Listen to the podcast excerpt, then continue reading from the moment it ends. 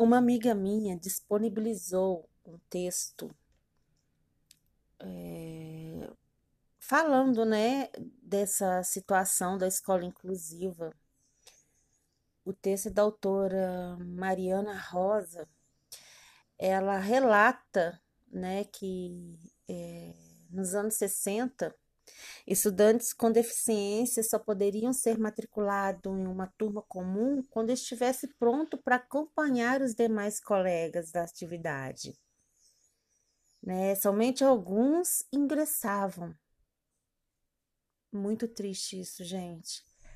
É, o Brasil está retornando a isso, o Brasil está é, buscando voltar ao passado, nós vamos ter aí escola inclusiva justamente para tirar a autonomia, para tirar a, a questão da, né, da afetividade das crianças com, portadoras da deficiência. Isso é muito triste, né? E ela relata também que é, quem nasceu antes do ano 2000 não teve oportunidade de estar estudando com uma criança né, portadora de deficiência. E realmente isso é verdade, porque eu sou de uma época que na minha sala não havia, quer dizer, na escola inteira não havia nenhuma criança com deficiência. Então, este ganho que a educação inclusiva teve para essas crianças para serem inseridas ao meio foi um ganho que está sendo dado de uma pessoa que não tem noção do que acontece com um aluno de inclusão numa sala de aula, né? Não ganha só autonomia, ganha vida, qualidade de vida. E a novidade, né, que esse governo aí publicou agora é muito triste porque os pais têm que decidir né?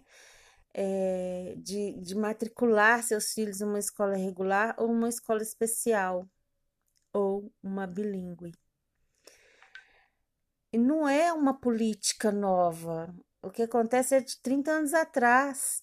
É, nós, eu acho que nós estamos vivendo uma ditadura, não aquela ditadura de estar tá batendo, de estar tá aprisionando quem tem ideias, né? Porque no mundo, assim, quem tem uma cabeça aberta, que tem novas ideias, é considerado loucos, infelizmente, né?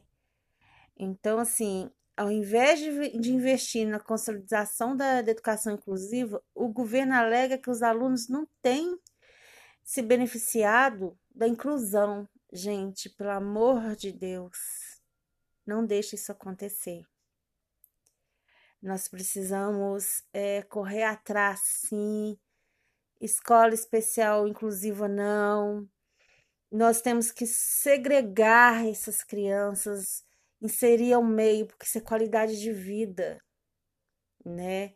Vamos dizer não a isso, vamos procurar saber o que, que é que podemos estar fazendo e correndo atrás para isso. Uma voz não consegue mas mil, três mil, quatro milhões de voz consegue.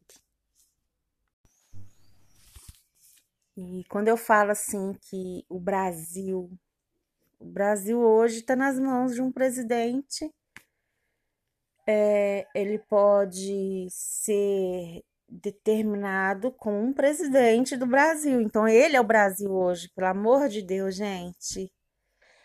Eu não, não gosto de política voltar à atuação. Eu não gosto de estar vivendo, vendo para onde que está encaminhando o Brasil.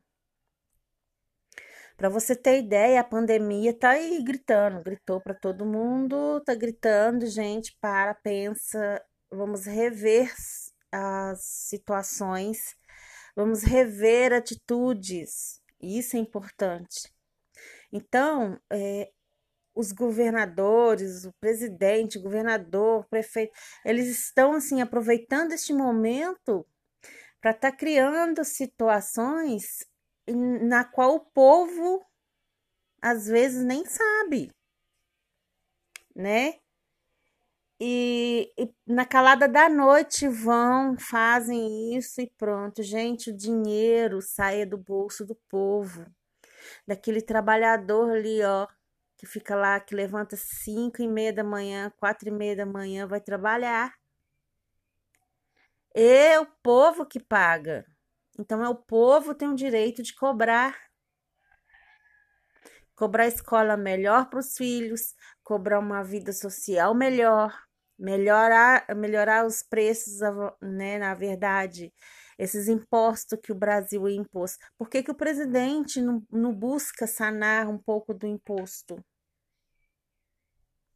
Né? É de obrigação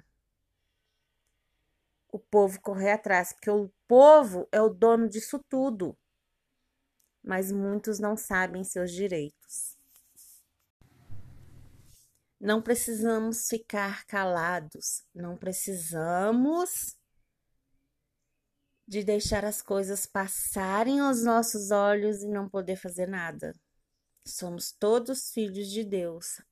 Todos têm o direito à vida e do jeito que está, pode ser que futuramente vai mandar, vai aniquilar totalmente vidas.